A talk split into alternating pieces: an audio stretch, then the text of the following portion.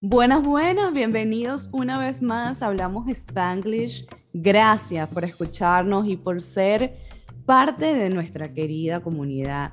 Y es que siempre debemos estar agradecidos, tal como lo dice nuestro invitado de hoy. Agradezcamos por el momento que vivimos ahora. Hoy compartimos la historia de un joven inmigrante mexicano que venció todos los obstáculos que se le presentaron al encontrarse entre dos idiomas y dos culturas. Así como ha sucedido en otras historias, el padre de Kevin tuvo que emigrar a los Estados Unidos y dejar todo atrás. Años después, Kevin y el resto de su familia lograron reunirse con su padre acá en los Estados Unidos. Kevin es un joven soñador y nos trae una verdadera historia de inspiración, pues pasó de ser el chico que no pudo ir a la universidad cuando se graduó de high school por carecer de la documentación requerida y los medios financieros, a ser un mentor universitario que dicta capacitaciones en universidades a lo largo de todos los Estados Unidos. Kevin es de los Lagos de Moreno, en el estado de Jalisco, México, graduado de la University of Central Florida, Go Knights, candidato al Masters of Business Administration en la UNC, mentor de Latino Leaders, columnista en el Wisdom Salem Journal y nominado al 20 Under 20 del Track Business Journal. Y nos afirma que su propósito es inspirar, crear mejores líderes y ayudar a las comunidades. Esta historia es una reflexión de lo que celebramos esta semana de Acción de Gracias en los Estados Unidos. Y bueno, aprovechamos la oportunidad para desearles a todos ustedes un Happy Thanksgiving. Ah, y por favor, recuerden suscribirse y compartir este podcast para que muchos más se unan al mismo y descubran cómo se vive cuando hablamos Spanglish. Hola Kevin, bienvenido, bienvenido Hablamos Spanglish. Este, para mí es un placer tenerte acá el día de hoy. Eh, cuando estaba pensando acerca de este episodio, que es justamente día de Thanksgiving, donde celebramos eh, el Día de Acción de Gracias en este país, eh, se me ocurrieron varias personas, se me vinieron a la mente, pero tu historia, al recordar un poco eh, desde cuando nos conocimos, eh, de verdad que resaltó, yo digo, wow, Kevin tiene tantas cosas que agradecerle a este país que me pareció una historia súper inspiradora y que merece contar. Así que bienvenido. Claro, Ana, no, para mí es todo un placer y un gusto este, estar este, este día contigo grabando, teniendo unas conversaciones que andan haciendo el catching up, ¿no? Es, es así que vamos a hablar en, inglés, español y todo lo demás. Así que para mí es, es un honor estar aquí contigo y, y hablar un poquito de, de, nuestra verdad y de nuestra historia y, y, ver cómo, cómo podemos este, seguir siendo eh, agentes de cambio y, al mismo tiempo tomar ese momento importante que mencionas tú de, de tenernos y agradecer el momento, agradecer la gente que ha estado alrededor de nosotros esos, esos tiempos, ¿no? Así que para mí es un honor estar aquí. Gracias, Kevin. No, me encanta y me encanta eso de que dijiste, continuar eh, siendo agentes de cambio, porque yo creo que, eh, y sobre todo hablamos Spanglish, sirve para eso, para que contemos estas historias de hispanos que han llegado a los Estados Unidos y que, bueno, que al principio pues nada fue fácil, este, por supuesto, para, para nosotros como inmigrantes. Sin embargo, hemos encontrado ser país aquí, hemos encontrado también... Eh, eh, aportar muchísimo a este país, ¿no?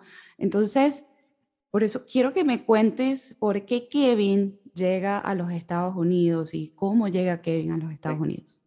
Sí, Ana, claro, eh, eh, para mí es un honor poder facilitar o dar esa historia. Y, para la gente que escucha este, esta conversación, ¿no? pues un poquito de introducción de mi parte. Mi nombre es, como, como Ana mencionó, Kevin Ortiz. Yo soy mexicano, nací en un pueblo mágico llamado Lagos de Moreno, Jalisco, en México. Eh, soy hijo de dos personas increíbles. Amo a mis padres, a mi madre y a mi padre. Y también soy hermano de una, de un hermano mayor y tengo una hermana menor. Así de que a la edad de, de, cinco años, ¿verdad? Para mí la historia comienza, comienza a la edad de cinco años cuando por razones económicas, razones difíciles, razones que muchos de las gentes, muchas de las gentes que escuchan este, este podcast, mi padre tuvo que emigrar a los Estados Unidos, ¿no? Vino al norte. Uh, y ahí no, es una, es una decisión muy difícil el, el, dejar tu país, venir a otro lugar que no conoces, uh -huh. que no hablas tal vez el lenguaje, y al mismo tiempo dejar atrás a tu familia, ¿no? Dejar atrás a tu esposa, a tus hijos. Eh, me imagino lo difícil que fue para mi padre, a mí fue difícil para nosotros. Uh -huh. Así de que eso fue lo que nos motivó a venir a Estados Unidos después, okay. eh, siete años después, ¿no? Cuando yo tenía 12 años, casi siete años después de, de que mi padre se vino primero, eh, fue cuando todos venimos hacia acá y vinimos directamente a Orlando, Florida, ¿no? Eh, de, de, de, México a Orlando, Florida. Y pues siempre fue un ajuste difícil, fue, no fue un ajuste fácil, no fue un ajuste de allá llegué y todo está ahí a mi disposición para nada. Claro. Este, y pues recuerdo, ¿no? Para mí era ir a la universidad, ir a la escuela. Recuerdo que eh, em, empecé el octavo grado en la escuela que ahora es Roberto Clemente. Wow. Yo, yo estaba ahí en octavo grado este, y después me fui a Colonial High School. Y te digo, para mí fue muy interesante ir a, a high school aquí en Estados Unidos sabiendo muy bien que yo era indocumentado, mm. sabiendo muy bien que había muchas barreras y muchas cosas que la gente no tenía que saber de mí. Claro. Siempre me dijo mi familia, nadie tiene que saber que, que, que somos indocumentados, nadie tiene que saber nada, no le digas a nadie, no le cuentes a nadie. Entonces, este, siempre fue una parte de mi identidad que, que de alguna forma u otra, pues era como un poco, ver, te avergonzaba decirlo, ¿no? Era de que no, que nadie sepa. Mm. Uh, y, pero al mismo tiempo me, me, motivó a dar todo lo que podía dar uh, en, la, en la prepa, en high school. Así de que hice lo mejor que pude y pues al fin me pude graduar en el 2008 de Colonial High School. Uh, shout out to the Grenadiers that might be listening to this podcast. Y, y, con, y, con, y ¿Ya tú sabías inglés cuando llegaste por acá? O sea, ¿ya en México ah. habías tomado clases de inglés o...? Ah, esa es una increíble pregunta. A veces se me olvida, se me olvida mencionar eso, ¿no? Este, mi mamá sabía en, en, cuando estábamos en México que, que se, se, la, se, la, como dicen, eh, se la olía, ¿no? Como que ya sabía que íbamos a venir a Estados Unidos. Ok. Y nos daba ciertas, ciertas, ciertos dichos o ciertas recomendaciones como pónganse a estudiar inglés, hagan esto, hagan lo otro. Uh -huh. uh, así de que sí tomé ciertas clases particulares okay. en México, que fue mi hermano y yo que tomamos ciertas clases. Al mismo tiempo, la secundaria en México tenía la clase de inglés, así que yo ya tenía cierta... Como una base. Cierta uh -huh. base, exacto. Sí, este, sí. Al lenguaje y pues de la misma forma, pues jugando videojuegos y okay. tratando de entender qué es lo que estaba haciendo, este, me ayudó mucho a, a, con la práctica de que, oye, pues, ¿qué significa esto? Porque estoy tratando de averiguar el videojuego y, y está en inglés y yo no hablo nada de inglés. Así de que eso, eso, hay muchas formas de aprender el lenguaje. Sí. Y por medio del juego, por medio de las prácticas de clases, uh, me tenía una base muy fuerte una vez que llegué a, aquí a Estados Unidos.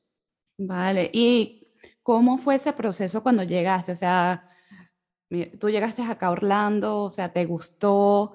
Eh, cómo fue esa parte de, de encontrar amigos. Eh, cuéntame un poco de, de, ese inicio, de cuando llegaste acá. Y fíjate que eso no fue, eso es muy interesante. Me, me, este, rara vez me preguntan esto, ¿no? Yo tenía un, un, un, buen grupo de amigos en México. Yo tenía un buen grupo de, de compañeros de secundaria que, que, con los cuales me llevaba muy bien. Que pues un día, de repente ya los dejé de ver, ¿no? Sí. Y llegué a Estados Unidos y por esa, ese mismo entorno, esa misma idea de que somos migrantes, no queremos que nadie, no venimos a hacer problemas, no venimos a, a, a hacer ningún tipo de, de, acción criminal o de acción que, que, nos pueda poner en problemas, pero tratamos de ser buenos. Este, no hice muchas relaciones, no tuve muchos amigos, mm. uh, no los buscaba, no salía después de la escuela, de la, de la casa a la escuela y de la escuela a la casa y no hacía nada más. Este, tenía muy poca relación con mis propios este, vecinos, que uh -huh. eventualmente sí, sí, eh, tuvimos una muy buena relación después de uno o dos o tal vez tres años de estar en Estados Unidos. Ah, pero, pero nunca fui yo muy amiguero, como diría. Nunca fui yo alguien que buscaba hacer amigos o trataba de... Qué raro con esa personalidad que tiene Kevin. Bueno, es algo, es algo que, que, en ese momento no era parte de mi personalidad. ya, Entonces, es algo que, que fue cambiando. Uh, y, y, no, si me, me, preguntas cuándo fue que eso cambió, yo diría que eh, el, los últimos dos años de, de high school eh, fue tal vez cuando yo estuve, fui retado a ser más social porque yo era, tenía cierto nivel o cierta responsabilidad en una de mis clases que era ah, Junior ROTC. Ah, mucha gente tal vez la conoce, Air Force Junior Reserve Officers Training Corps, ROTC for short. Yo lo hice por cuatro años en high school y en los últimos dos años eh, tuve ciertas responsabilidades de liderazgo, tener cierta responsabilidad. Así de que eso me, me, me hizo salir un poquito de, del cascarón o break the shell, como se dice sí, que, eventualmente me, me llevó a donde estoy ahora. Y es que todo tiene su proceso, o sea, te digo que, o sea, tú venirte, este, dejar todo atrás, porque yo pasé por lo mismo en el sentido de que también tenía, fue una, y además una edad bastante difícil, yo tenía 15 años, en el sentido, yo estaba súper apegado a mis amigos, dejo a mis amigos, entonces, también por muchas razones, o sea, mi mamá acaba de fallecer, dejar a la familia, entonces, eh, te entiendo, o sea, tomo un proceso, es como un proceso de, de, de, duelo al principio en el sentido de dónde me hallo, o sea, cómo encajo yo aquí este, con un nuevo idioma, una nueva cultura. Entonces, nada, completamente entiendo esa parte. Y una vez que ya, vamos a decir, Kevin se halló acá en los Estados Unidos que ya comienza a ser ese que dice, ok, ya tengo este... Yo creo que Kevin... Ya, me encontré. yo creo que Kevin todavía no se halla en los Estados Unidos, pero ah, vamos a seguir con esa idea.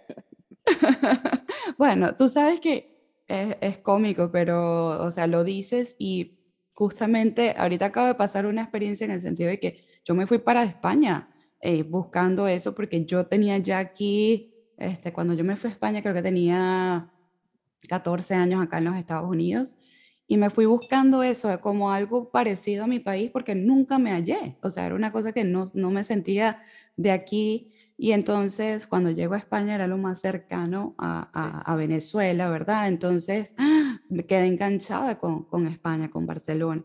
Y entonces, eh, sin embargo, estos últimos años, o sea, esta, que estaba acá después que me regresé, wow, ha sido como una experiencia muy bonita con, con, Orlando. Fue un reencuentro desde el corazón con Orlando y con los Estados Unidos. Y de verdad que ahora que tuve después de la pandemia, después de dos años y medio que pude volver a Barcelona, me di cuenta que todo, o sea, wow, lo mucho que le agradezco a Orlando y lo, y cómo me, lo bien que me siento ahora aquí y que puedo llamar a este país mi casa, mi hogar y, y, y abrazo ese sentimiento.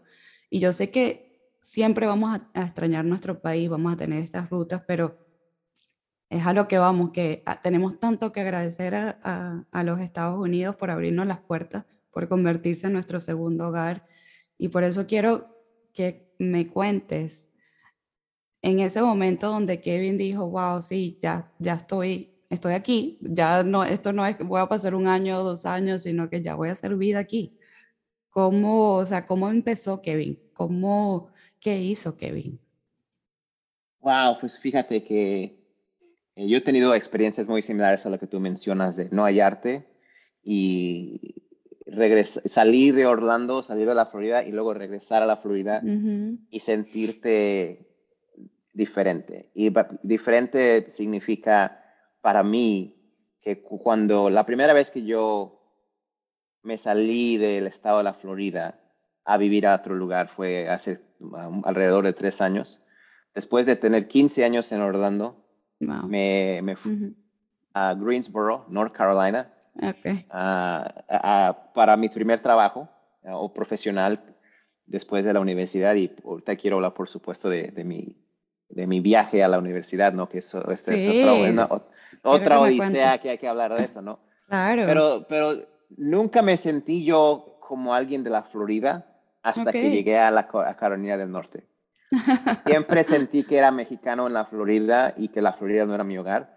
Pero una vez que salí y fui a Carolina, yo estaba, yo llegué a la realización que era yo de la Florida.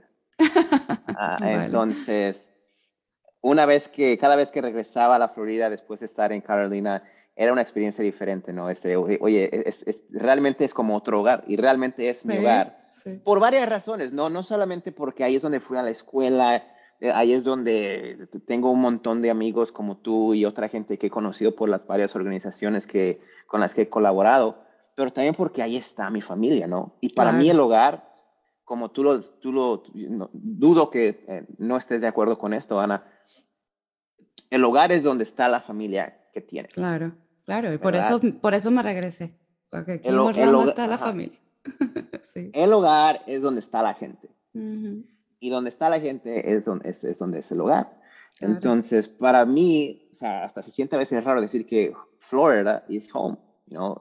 Orlando is home for me.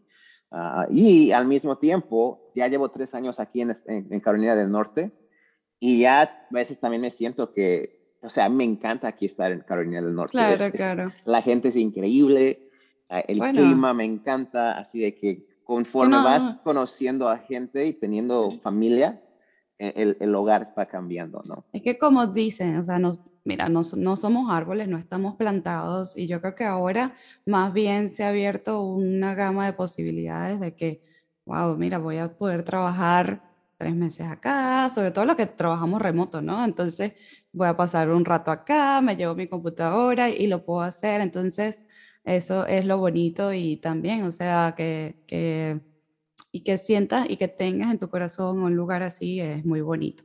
Y vamos a volver entonces a ese lugar bonito que tú llamas eh, hogar, que es donde está tu familia acá en Orlando.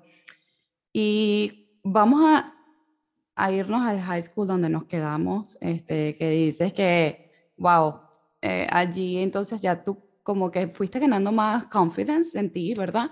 Y entonces, ¿qué pasa después que, que terminas high school? Cuando terminas high school, ¿qué pasa? Sí, por supuesto. So, como lo mencioné, yo, yo terminé eh, mi, mi, mi high school diploma en mayo del 2008. Ok. En ese momento muchos de mis compañeros estaban aplicando a la universidad, estaban siendo aceptados a lugares como la Universidad de la Florida, University of Miami, muchos lugares, o también hasta yendo a Valencia. Y yo, a pesar de tener muy buenas calificaciones, a pesar de tener un, gran currículum, un gran resumen, no fui a la universidad directamente. Mm. Por varias razones. Y para, eh, de esas razones son eh, la falta de asistencia financiera como lo dije, yo eh, soy o era indocumentado, ahora tengo DACA o tengo protección bajo DACA, que es eh, eh, el programa el programa que vino a, nacer por la orden ejecutiva del presidente Obama en el, 2000, en el 2012. Y si, y si mal no recuerdo, eso salió justo cuando tú, o sea, tú ibas a entrar a la universidad, ¿no? Eso sucedió cuatro años después. Oh, cuatro años. Así de que en 2008 yo me estoy graduando sin documentos, sin ayuda financiera, sin conocimiento de cómo ir a la universidad, porque no conozco a nadie que ha ido a la universidad. Ah, sin poder calificar para el, mismo, la mismo costo de matrícula que los demás, ¿no? Hablamos del in-state tuition y out-of-state tuition. Entonces era como que todas las barreras estaban enfrente de mí y pues iba a ser imposible. O sea, era, que... era que está, primero indocumentados, que acá las universidades no dejan que personas indocumentadas, o no dejaban, ¿no? Y tú me puedes explicar ahora para que, para que los que nos están escuchando entiendan un poco más de esto. Y segundo, entonces, este programa que dejó que los indocumentados pudieran este, acceder, o sea, eh, educarse, o sea, tener sus estudios en las universidades, salió cuatro años después que tú te habías graduado de high school. Correcto, entonces este, estoy, estoy tratando de hacer la línea, ¿no? Sí. Entonces en 2008 pues está todo en contra de mi favor. Eh, la, la, matrícula es tres veces más cara, no tengo, no califico para asistencia financiera, eh, financial aid, y, y pues obvio no tengo ningún mentor que me pueda asesorar ni nada. Así de que pues obvio hago, hago lo que puedo hacer y pues no voy a la escuela y encuentro formas de hacer dinero aquí y acá, siempre ahorrando, siempre con el sueñito de algún día voy a ir a la universidad. Ahora no es el tiempo, pero algún día llegará. Y pues eso llegó en el 2012, ¿no? En el 2012 anuncian esto, el cual, eh, eh verdad, eh, eh, DACA lo que hace es de que me dio la oportunidad de tener una identificación, okay. tener un número de seguro social, a tener el, el, derecho legal de poder trabajar en los Estados Unidos, lo cual facilita muchos empleos, facilita, más oportunidades para manejar, para transportar, para ayudar a mis padres, para ayudar a mis hermanos. Y una pregunta, ¿a quiénes les dieron ese, ese beneficio? Porque yo sé, entiendo que eso... Ya, no es todos. Ajá, ¿a quiénes, ¿a quiénes les dieron ese beneficio? Eh, porque creo que fueron a jóvenes que vinieron con sus padres, ¿no? Que... Claro, sí, no, Ana, so, DACA no es, no, no, es para todo el mundo, ¿verdad? Exacto. DACA tiene muchas, eh, eh, muchos requerimientos muy específicos que hasta hoy en día pues tienen mucha, tienen cierta son criticados por el scope, por ser tan cerrados en un grupo de individuos que no ayuda a, los 11 millones de indocumentados en este país. A 800 mil jóvenes recibieron DACA o han recibido DACA. y para recibir esto, pues eh, tenías que haber entrado a los Estados Unidos antes de la edad de 16 años. Tenías que estar presente en el país el día que Obama lo anunció, que era en el 2012. Tenías que demostrar que has estado en el país por cinco años, por lo menos el de 2007. tenías que probar que yo he estado en el país desde el 2012, desde el 2007 hasta hoy. Ah, tenías que, por supuesto, pasar un background check eh, eh, eh, muy extensivo por parte del gobierno federal y de tener menos de 31 años o algo así. Así de que, y eso era una de las cosas. Y la segunda cosa era terminar tu high school degree o estar este, en la universidad. Así de que... Que gracias a Dios tú fuiste uno de los afortunados en, en recibirlo. Sí, lo recibí en el 2013, siguiendo con la historia, no, lo recibí en el 2013, no apliqué desde el inicio porque yo no sabía si esto, era, si esto realmente iba a pasar. Lo recibí a finales del 2013 y en agosto del 2014 fue cuando yo regresé a, yo fui a la universidad, empecé mi associate degree en Valencia Community College en agosto de 2014. Eh, fue fue una, un regreso a la universidad muy interesante. sí, me imagino. ganas, muchas emociones. O sea que tu sueñito se, se, se el llevó sueñito a cabo. Iba, el sueñito iba, iba, en proceso, ¿no? El ah, sueñito iba en proceso. Entonces, este, terminé mi associate's degree en un año y medio, así que en mayo del 2015 yo terminé el associate's degree en Valencia con calificaciones perfectas, todas eran A, era 4.0 de los, de eh, eso, de ese año y medio.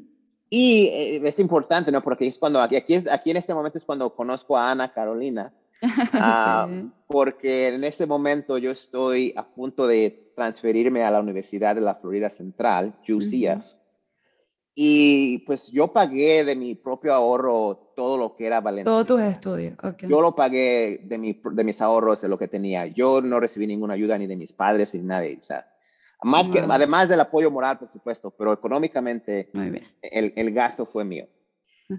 Ir a UCF era diferente. Ir a UCF iba a ser más caro, iba a ser un poquito más difícil y más riguroso. Y yo tenía esas como dicen en inglés, esos jitters. Yo tenía esa preocupación de que, oye, pues, ¿cómo le voy a hacer? Porque ¿Cómo va a hacer? Wow. ese, ese verano fue cuando apliqué a la beca del Hispanic Heritage Scholarship Fund. Okay. Ah, y yo dije, pues, ¿sabes? Hay que aplicar, ¿no? O sea, porque si no aplicas, pues no, no, no te van a decir que no. Y entonces era de que tenías que hacerlo manual y tenías que llevarlo a la oficina y toda esa onda. Hoy en día, si aplicas a la beca, es todo virtual. Pero yo recuerdo en el 2000, en el 2015 cuando apliqué todo era por, por papel y tenías que llevarlo o, o, o, ship it to, to the office. Y, y, gracias a Dios y gracias a, a, la gente que hace esa beca posible, yo la recibí en el 2015, la cual me ayudó y, y realmente pagó la diferencia, ¿no? Todavía yo pagué lo mismo que pagaba en Valencia, en UCF. Ok, y esos bueno, cinco, pero... Y esos, 5 mm. mil dólares ¿Qué ayuda? De, de Hispanic Heritage Fund era prácticamente la diferencia. Así de que yo estoy muy agradecido de la beca. Y yo siempre he dicho esto, ¿no? Que además de la ayuda financiera, lo que yo recibí de esa beca, de esa organización, fue la red de conexiones, el, network que recibí, porque en la gala fue cuando fui a hablar con la mesa de Prospera. Y ahí me puse a hablar con, contigo, me puse a hablar con otra gente de, de la organización y ese agosto del 2015 empecé mi primer, uh, fue diciembre de 2015, sí. cuando empecé a hacer mi internship con Prospera, la cual fue increíble, mi primera experiencia profesional, mi primera experiencia en una oficina. Y este, yo aprendí mucho de ti, aprendí mucho de, de, la gente de, Prospera. Y, es que, ese fue el primer paso, ¿no? Para los que no saben, Prospera es una organización sin fines de lucro que ayuda a empresarios hispanos a iniciar o expandir su negocio. Y yo estaba trabajando allí este, de, como coordinadora de marketing. Y bueno, Kevin fue mi intern, entonces él inició su pasantía conmigo y bueno, ahí fue donde conectamos. Y de verdad que eso es algo que, que yo digo que hasta podemos tener en común, este, tú y yo, es que siempre, o sea, hemos aprovechado las oportunidades que se nos han puesto en el camino. Y cuando digo aprovechado de una manera, este, como te digo, muy buena y es algo que, que tú dices, porque a los hispanos a veces no tenemos muchas oportunidades en este país, pero yo creo que cuando uno los trabaja y uno es así como, como está contando Kevin su historia de que wow, mira, yo tenía mi sueño, yo estaba ahorrando, lo, lo, este, pagué mis estudios, después busqué otras oportunidades, encontré la, esta beca, seguí estudiando. Entonces, ahí cuando, y cuando la gente también ve ese, e, ese trabajo que tú, por ejemplo, estabas realizando en el sentido de, de que estabas movido, de que tenías ese interés de, de surgir, ¿verdad? De, de, no quedarte, este, a lo mejor este, estancado o a lo mejor lo que puede pensar la gente que porque emigra esto es lo que me toca hacer. No, hay maneras. Y de verdad que este súper inspirador, Kevin, o sea, tú, esta historia que, que nos estás contando y, y ahora viene la parte que es donde yo digo, mira, Kevin y yo nos quedamos allí, este, fue mi inter, mi pasante, seguimos conectados por, por las redes y he visto, te he visto surgir, te he visto, este, pues nada, eh, como become alguien que, que es de admirar y por eso este, quería contar tu historia y, y ahora nos toca ese catch up de que me cuentes y nos cuentes a todos este, qué ha sido Kevin después de que, este, porque yo digo, yo te veía, Kevin, o sea, te, me acuerdo hasta en un evento de la Casa de México, que era la gala, este, que mencionaban tu historia y reconocían tu esfuerzo, tu trabajo, y qué bonito, ¿no? Que también todo eso y sirvas de, inspiración para muchos, no solamente mexicanos, pero hispanos en general, ¿no? Este, a través de tu historia. Gracias, Ana. Por supuesto, vamos a hacer el catch up. Entonces, me imagino que podemos hacer el fast forward, ¿no? Obvio, en el, eh, me gradué de la Universidad de, UCF en diciembre del 17. Mi, mi my, uh, degree fue en Business Administration, Administración de Empresas. Mi enfoque fue en finanzas. Y mi minor fue estudios latinoamericanos o Latin American ah, Studies. y justamente cuando me gradué, eh, tuve la oportunidad de ser parte de un programa de Leadership Development, desarrollo ah, de capacit o capacitación de habilidades de liderazgo, por medio de una organización que se llamaba BB&T, okay. Ah, BB&T Leadership Institute. A mí me encantó el programa, me encantó lo que hacían, me encantó el concepto de, de esta, esta idea de que antes de que tú puedas ser el líder de una organización, tienes que ser el líder de tu propia persona tienes que entender tus pensamientos, tus emociones, tus comportamientos, tienes que entender cómo trabajas cuando las cosas van bien, cómo trabajas cuando las cosas no van bien. Y usando estos conceptos de la neuropsicología para ser mejor líder o tener mejor influencia, ¿no? Yo, yo siempre digo que un líder es alguien que tiene cierta influencia en decisiones, en lo que pasa en la comunidad o en lo que pasa en alguna situación. Así de que pues yo apliqué, y dije, oye, pues, me encantaría hacer esto. Esto no tiene nada que ver con finanzas, no tiene nada que ver con Latin American Studies, pero me encanta. Y... No, y se nota que eres un líder, o sea, eso te, te nota, y, eh, no sé si fue de manera innata y este programa también lo, lo, lo resaltó, pero se nota, que Kevin. Y ese programa está disponible para que los demás conozcan, este, que la, cualquiera pueda aplicar, cómo funciona. Sí, bueno, este, este programa es por parte de, esta organización que ahora se llama Truest, ¿verdad? BB&T y SunTrust se, se, unieron y ahora son una organización que se llama Truest. Y de esa misma forma, the BB&T Leadership Institute se convirtió en the Truest Leadership Institute. Y la misión continúa. Una de las misiones que ellos tienen es hacer mejores líderes eh, al nivel colegial, universitario. Y ellos siguen trayendo este programa que en inglés se llama The Emerging Leader Certification Program a universidades como UCF, a universidades en todo lo que es la, eh, eh, el footprint, esto es Spanglish, el footprint de, Truest, de cuando yo trabajaba con ellos, que lo hice por tres años, yo viajaba a Penn State, yo viajaba a Florida State, yo iba a la Universidad de Miami, yo fui a la Universidad de South Florida, en Tampa, fui a la Universidad de Texas en Dallas. Así de que mi trabajo era viajar, ¿verdad? Eh, chequeate, o sea, chequeate el dato, ¿no? El chico que no pudo ir a la universidad cuando se graduó de high school, ahora su trabajo es ir a universidades en todo el país oh. a, dar estas capacitaciones de entrenamiento de, líderes.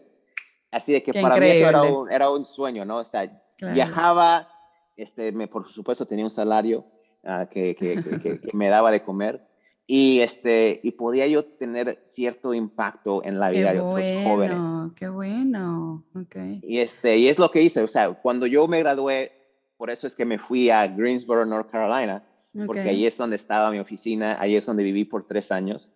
Y, o sea, y, a, través, a través del programa este, conseguiste esa oportunidad de trabajo luego que terminaste ese programa. Okay. Sí, el programa vino a UCF porque UCF es una de las escuelas con las que el, Leadership Institute trae este programa, que es, es gratis. Sí. Ah, y, y, por medio de eso, yo le pregunté a, a, la persona que dio la capacitación, oye, oye, how do I get to do what you're doing? You know, like, ¿cómo hago lo que tú estás haciendo? Y me... me, Qué buena pregunta.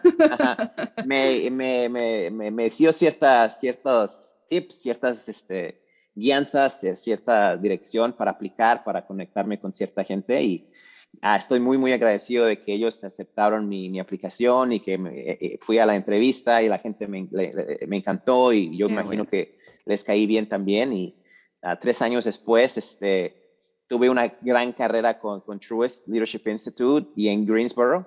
Si me permites, puedo mencionar dos cositas que, claro, que vinieron de esa experiencia. Una de ellas fue eh, que el Triad Business Journal, igual como hay de Orlando Business Journal, de Seattle Business Journal, the Triad Business Journal en el área de Greensboro, Winston-Salem en High Point. Ellos pues me, reconocieron, alguien me nominó para ser uno de los 20 under 20s en 2020. Así de que tuviese ese, ese reconocimiento que, que para mí es este, increíble. Claro, también, imagínate. También estando en Greensboro me invitaron a ser parte de TEDx Greensboro, así que vi mi propia TED Talk. ¡Bravo! Sobre, éxito. sobre mi historia, sobre mi historia de siendo un joven indocumentado. ¿Y en dónde podemos la encontrar? Lo puedes, si le pones en YouTube, pones Kevin Ortiz TEDx, va a salir. Está, es facilísimo de encontrar. Qué bueno. Ah. vale, entonces ya sabe, para los que quieran escuchar más de Kevin después de este episodio, vayan a, a YouTube y busquen Kevin Ortiz. Okay. Así, este. Y, y, y, eso me lleva a donde estoy hoy, ¿no? Que no estoy trabajando. Y ahora este chico que de alguna forma u otra llegó a la universidad, llegó a tener una carrera profesional, ahora estás su maestría en la Universidad de Carolina del Norte de Chapel Hill. estoy haciendo mi MBA y es por eso que estoy en, ahorita viviendo, viendo, les estoy llegando en vivo y en directo desde Chapel Hill, North Carolina. Y, para mí, la razón por la que estoy haciendo este MBA es para seguir el, propósito, la misión que tengo, ¿no? De inspirar y eh, crear mejores líderes, mejores comunidades y continuar haciendo lo que puedo o lo que pueda para ayudar a mi comunidad. que me ha dado mucho, que me ha dado tanto. Y, siempre yo he dicho que, mi associate's degree, mi bachelor's degree, eso, eso lo hice en gran parte por mi familia, por mi mamá, por mi papá. Pero este, este MBA, este MBA lo estoy haciendo por mí. Este lo estoy haciendo por mí, así de que I'm trying to have as much fun as I can while learning as much as I can uh, to, to truly, truly be part of the change. Qué bueno, qué bueno, Kevin. De verdad que felicitaciones por todos esos logros y te lo mereces. Yo creo que eso es algo muy bonito de, de o sea, yo creo que has, que has, traído contigo desde siempre. Y yo creo que también sirve de inspiración el que tú hayas visto a tu papá desde muy pequeño, este, sabes, haciendo, tomando ese paso extra, arriesgándose a venirse para acá, hasta para darle lo mejor a su familia. Y, bueno, creo que eso fue como un ejemplo a seguir en, tu caso y que, y que bueno, que lo has llevado de la mano y, y, mira dónde estás. Me imagino que ellos deben estar súper orgullosos de ti. Eh, qué bueno que ya pronto vienes a Orlando para, para darles ese abrazo este, y reencontrarte con ellos. Cuéntame entonces del libro donde sale Kevin, este, prácticamente dando un poco acerca, acerca de tu vida, ¿no? Sí, Ana, no, claro, este, una de las cosas que estoy muy orgulloso y al mismo tiempo muy este, humble, o tengo, este, eh, se me olvida cómo decir humble en español, pero es español, así que no importa. Humilde, eso, me siento muy, muy humilde, al mismo tiempo un poco avergonzado, ¿no? De mencionarlo.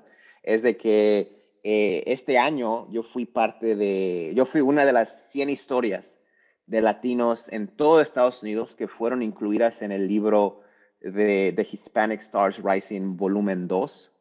Este libro es organizado por medio de la gente detrás de The Hispanic Star, Hispanic Promise, and We're All Human Foundation.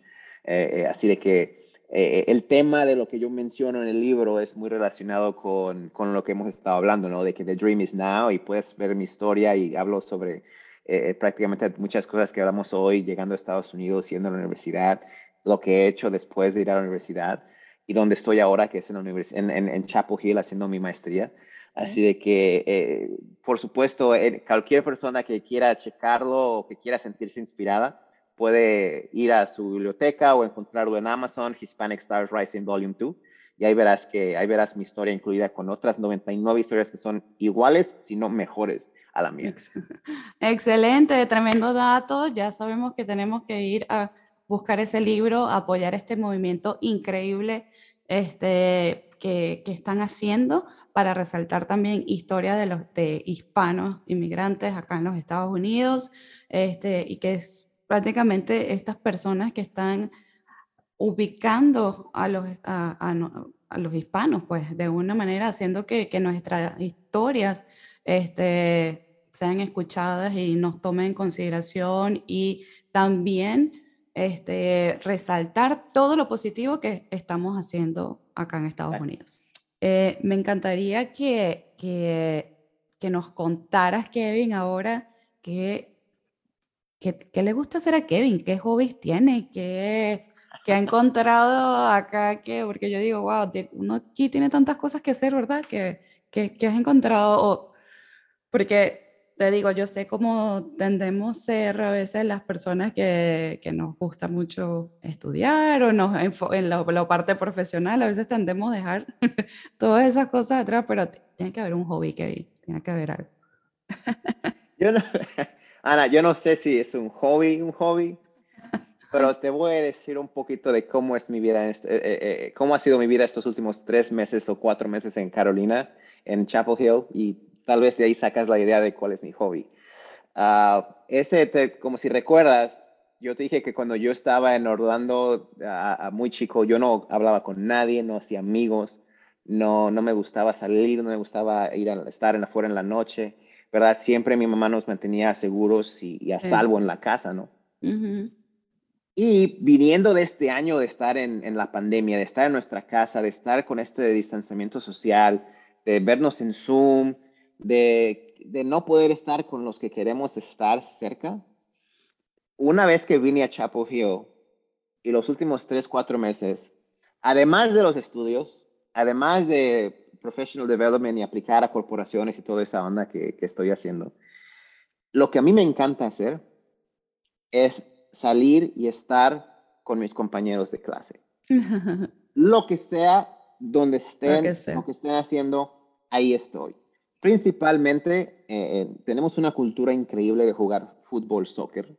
Ah, ah, el cual lo hacemos los miércoles a veces en la noche o los domingos a las 9 de la mañana, ¿no? Jugamos esta mañana, por, por ejemplo, estamos grabando esto en un domingo, ¿verdad? Y, y, lo hermoso de esto es que no solamente haces el ejercicio, pero estás, estoy jugando fútbol con gente que viene de Japón, con gente que viene de Nigeria, con gente de Latinoamérica, México, de El Salvador, gente de Costa Rica, de Ecuador, gente de Inglaterra, ¿verdad? Este NBA que estoy haciendo es con gente de todo el mundo. Wow, sí, sí, sí. Y estoy jugando con gente que tiene una experiencia diferente, pero al mismo tiempo tenemos un mismo lenguaje que es el fútbol, soccer. Así de que eso es a mí lo que me encanta, además de simplemente tener este, ese, ese momento de comunidad, ese momento de levantar a, nosotros. Nuestra cultura es muy inclusiva a todos niveles. Nadie es el mejor, todos este, estamos aprendiendo, todos estamos tratando nuestro, lo que podemos. Y además de eso, a veces hacemos yoga, a veces vamos a, a conciertos, a veces vamos a conferencias juntos, ¿no? Así que ahorita mi hobby es estar con mis compañeros de clase. Muy, muy bien. Yo sé, porque es la realidad, ¿no? Cuando nos graduemos en el mayo de 2023, cada quien va a irse por su propio Aprovechalo, aprovechalo. Yo creo que esa experiencia del máster y es tan bonita este, y uno hace unas amistades tan increíbles, están todos alineados en el sentido de Mm, este, de, de, de, lo que están haciendo en, su, en ese momento de vida. Entonces, eh, disfrútelo al máximo, es lo que te puedo decir, vas a tener amistades para toda la vida. Eh, y así que, nada, e, ese es un el súper hobby, yo creo que ese es uno de mis hobbies favoritos también.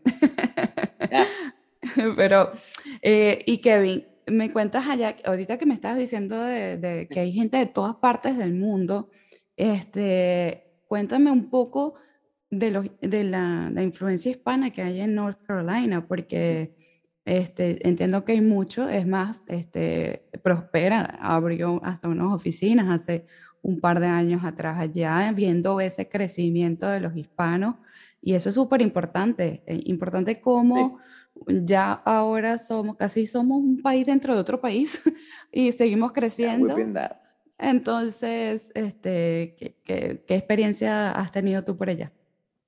A mí la, la experiencia ha sido magnífica. Solo lo que te puedo decir es que eh, eh, cuando, cuando miras el crecimiento de la población latina en los Estados Unidos, si lo separas por regiones, la región que ha recibido el crecimiento más grande en los últimos 10 años ha sido esa área de, del Southeastern United States, ¿no? Mm. Cuando hablas desde Carolina del Norte hasta la Florida y llegando tal vez incluyendo Texas, toda esa área en cuanto al el, incremento de la población latina ha sido la mayor parte, ¿no? No es, no es en California, no es en Nueva York, no, es en esta área.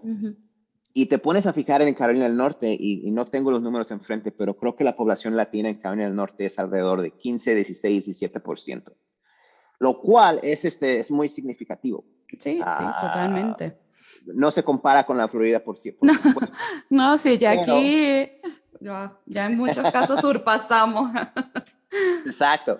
Pero la, la, la, cuando hablamos de los latinos y la, la población hispana en Carolina del Norte, está e, e, en un momento de crecimiento que yo veo un, una revolución tal vez venir a este estado en los próximos 10 años. Increíble. En cuanto a la presentación de los latinos, ¿no? Cuando se fijas en la ciudad de Charlotte, tenemos a Prospera, tenemos la Cámara de Comercio Hispana Latina ahí, tenemos este, en Winston-Salem la Liga Hispana, tenemos en la Universidad de Chapel Hill the Latinx Student Center, tenemos a la organización Latinx ED que está tratando de fomentar la educación de latinos eh, en, en, en las áreas rurales de Carolina del Norte. Nosotros aquí estamos y aquí hemos estado, ¿verdad? No es, like, it's no surprise. Like, let's not act like, oh, the Latinos are out of nowhere. No, man, we've been here, right? We've been here, right? And, and I think what's going to happen and what's happening es de que estamos, este, we've come to realize our power. I think the Latinos Totalmente. in this country are, are starting to realize that uh, we have a lot of power in this country and that we cannot be ignored. We're no longer the invisible crowd, right? When you think about us, mm-hmm. we're no longer the, we, we, were this, we were almost designed to be invisible, right? We're the, we, we are in the service industry, servicing folks, right? We're designed to not be seen, but that's not the case anymore. We mm-hmm. are at the front of, of, everything. You look at us in the media, we have, uh, I mean, I, I cannot wait for this movie coming out, Encanto. Uh, sí, uh, well. ya, ya, está saliendo y, y, no sé si vistes, pero eh, en el episodio pasado eh, tuve la oportunidad de entrevistar a Hilda Mason, que ella es una panameña, este, ella está en Broadway y recientemente grabó una película eh, producida por Steven Spielberg y la película prácticamente ella estaba en casting puros, o sea, hispanos. Entonces ya sale también en diciembre y es importante. Todo lo que tú estás diciendo. West Side Story, right? Eh, eh, West Side Story, sí. Es lo que, eh, ah, yo iba a mencionar esta, está West Side Story que viene. sí. Está Encanto. Coco salió hace unos años. Este, estamos nosotros en el momento y tenemos que aprovecharlo. Es el momento, es el momento. Tenemos que aprovecharlo porque cuando miras a la, la proyección en los Estados Unidos de eh, la población en 2050, 2060, uno de tres americanos va a ser hispano o latino. Okay, uno de cada tres. Total. Así tenemos que ponernos las pilas y help one help each other out because a lot of people have helped us out and in our communities we don't let people behind, right? That's how we get down West Latinos. So we need to make sure that we are uh, lifting. I love this quote. We got to continue to lift as we climb. Y, eso, eso es, wow, Kevin, eso es súper importante porque para llegar a donde llega, estamos llegando ahora, donde dice que los latinos estamos de moda, ha venido mucha gente, o sea, mucha gente que ha trabajado incansablemente, que yo digo, have paid the way, para que ahora, o sea, ya los latinos nos consideren, nos consideren para muchas cosas. Ahorita salió este, la noticia de una colombiana que llegó, se ella se mudó de Bogotá cuando tenía 12 años y ahorita este, ella está, fue seleccionada como la primera latina eh, presidente del periódico de Harvard. Entonces, hay tantas cosas que están sucediendo que, que es tan bonito este, y, y necesitamos más.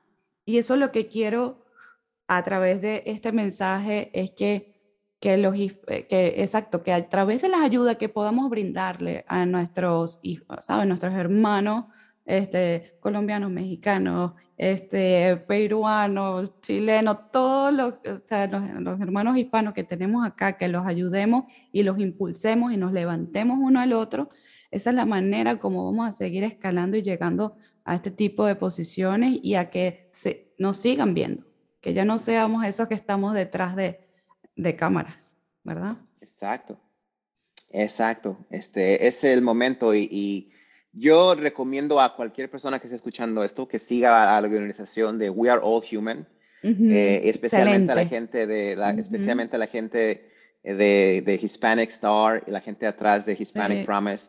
Claudia Romo Edelman está haciendo un gran trabajo. Excelente trabajo. Elevando la voz de los latinos. Y este, eso es un, eso es una, o sea, si, si, realmente no sabes de qué estamos hablando Ana y yo, y así que de qué están hablando esos chicos, vete, chequeate We're All Human, Hispanic Star, y vete ahí, inspírate y ponte las pilas para que te pongas a chambear con nosotros. no, increíble, Kevin. ¿Y qué, qué mensaje ahora para culminar eh, este episodio eh, le darías? Bueno, vamos a decir, ¿qué mensajes? Te voy a pedir dos. Uno, ¿qué mensaje le darías tú a los hispanos, a la gente que nos está escuchando, que a, lo mejor, mira, llegaron hace poco o ya tienen mucho tiempo acá, pero que vale, en sus países eran, eh, tenían a lo mejor una profesión, una tremenda carrera, acá les tocó empezar de cero y, y a lo mejor todavía tienen ese sueñito que, a lo mejor, que el mismo que tú tenías, pero tienen en su corazón guardado con la idea de que algún día lo podrán hacer. ¿Qué, qué consejo le, le darías a ellos? Sí. Fíjate que lo que yo diría, eh, no creo que sea un consejo más que tal vez una forma de ver la vida. Ok. Es ese, tú, tú usaste la palabra, el sueñito, ¿no? y, y, y, es que a veces nos ponemos a pensar que el sueño es en el futuro, ¿verdad? Una vez, y que una vez que recibamos el sueño vamos a ser felices. Una vez que tenga el trabajo, una vez que vaya a la escuela, una vez, que, una vez que me case, una vez que tenga un hijo, una vez que tenga el carro, la casa, una vez que me gradúe, una vez que me muera y me vaya al cielo, voy a ser feliz. Uh, el sueñito es ahora. El sueñito es este momento que vives hoy. ¿Y qué quiero decir con eso? Es de que hoy en día tienes que hacer todo lo que puedas y eso puede ser muy, muy poquito o mucho, mucho, pero tienes que hacer lo que puedas para que ese sueño que tienes, esa aspiración, se realice. Así de que no esperes a ser feliz mañana o el día siguiente o, en dos años o en diez años, ¿verdad? Sé feliz hoy, busca la felicidad hoy en in the struggle, en la, en, en, en la lucha, en el hecho de que estás trabajando en el sueñito hoy, que llega en el futuro, pero hoy en día celebras esa victoria, esa felicidad que mañana puede que no esté aquí. Así de que ese sería mi mensaje, ¿no? Que recuerden que el sueñito, el sueño es en este momento, porque en este momento es cuando estás vivo y estás viviendo para llegar a tu meta, a la aspiración. Así de que mi mensaje principal sería que el sueño es ahora. Qué bonito, Kevin. De verdad que gracias por esas bonitas palabras. Y nada, mi segunda pregunta para concluir es ¿De qué está agradecido Kevin? ¿A qué le da gracias Kevin? Ah, yo estoy agradecido de un montón de cosas. Ah, es, esto del, agradecimiento es una práctica que he empezado a valorar un, un montón más en los, en los últimos meses o el último año, en el que siempre hablas de que, oye, pues yo soy aquí, estoy agradecido, ah, estoy agradecido de mi familia, ah, ok. No, pero realmente, ¿qué es lo que sea? Cuando te pones a pensar, ¿qué es algo que, realmente sientes que algo, algo o alguien o algún momento sucedió en tu beneficio o lo que sea? Realmente, ¿qué te llega? Y esa es una práctica que he practicado muy seguido. Y honestamente, yo estoy agradecido por el momento que vivo cada día. Estoy agradecido de que cada día me, con el día que me levanto, que estoy vivo, que siento mi, mi respiración, siento que, que, respiro, siento que mi corazón late, siento que si quiero puedo mandarle una llamada o un mensaje de texto a un amigo o una amiga o a mis padres. Estoy agradecido de tener a gente en mi vida que, aunque yo a veces crea que estoy solo, sé que no lo estoy solo, ¿verdad? A veces pensamos, oye, a nadie le vale, o sea, a nadie me, me manda un mensaje, la vocecita esa, ¿verdad? ¿Verdad? Pero realmente eso no es cierto. Hay gente que realmente eh, eh, se interesa por ti. Hay gente que yo sé se interesa por mí. Y, solamente tengo que ser un poquito vulnerable y decir, oye, necesito un poquito de ayuda en esto. Mm. Así que yo estoy agradecido por la gente que me manda un mensaje, la gente que me saluda, la gente en mi clase que me ve y recuerda mi nombre Wow, o sea, wow. ¿are you kidding me? Así de que, por supuesto, agradecido del sacrificio de mis padres, e, el amor de mis padres también, el hecho de que, que, cada vez que me hablan, me, me, me, dicen que me quieren, que están muy orgullosos, que, que, no, que no pueden aguantarse a verme otra vez, que mi hermano me manda mensajes de voz en las mañanas, me dice que, ¿cómo estás, carnalillo? ¿Todo bien? Me orgulloso de ti de que mi hermana está haciendo lo que ella quiere, está haciendo sus estudios, está haciendo lo que, lo que quiera. Así que yo estoy agradecido de un montón de cosas, pero al final yo estoy agradecido de que cada día puedo trabajar hacia, hacia tener un día increíble, lleno de amor, lleno de amistad, you lleno de tristeza a veces, ¿verdad? Lleno de esos momentos que te sientes que no es un día maravilloso, pero también tenemos que tener, ¿verdad? Tenemos que tener cierta gratitud por esos momentos. Sí, totalmente. Y tener cierta gratitud a ese concepto de la impermanencia, the impermanence. tenemos que ser agradecidos por los momentos buenos, porque sabemos que no siempre van a estar aquí. Al mismo tiempo tenemos que estar agradecidos de que los momentos malos no están aquí para siempre. Así de que tenemos que tener ese momento de reflexión en el que decimos que, ¿sabes qué? Ya veremos qué pasa. Puede ser bueno, puede ser malo, pero por hoy lo acepto por lo que es. Qué bonito, Kevin. Muchísimas gracias de verdad por, por esas hermosas palabras, por esos consejos, por esas tus anécdotas, tu historia. Estoy segura que muchísimas de las personas que están escuchándonos este, van a quedar súper eh, inspirados con tu historia. Y yo digo que con tal de cambiar, aunque sea la vida de una persona, a través, ir poco a poco, pero de una en una, este, eh, podemos ser ese, ese agente de cambio que, del cual hablamos al inicio de esta conversación. Y nada, espero que tengas un feliz día de acción de gracias, que los puedas disfrutar este, y que nos podamos reencontrar pronto. Eh, hablamos Spanglish, es tu casa y, y de verdad que esperamos verte pronto. Ana, un placer, muchas gracias. Este, yo también estoy muy, muy orgulloso de lo que tú has hecho. Así de que felicidades con estos proyectos que tienes. Espero que tu ah, Thanksgiving está lleno de amor y amistad y de también un poquito de tranquilidad y, relajo. Así de que ah, nos veremos pronto. Seguro. Muchas gracias. Chao, chao.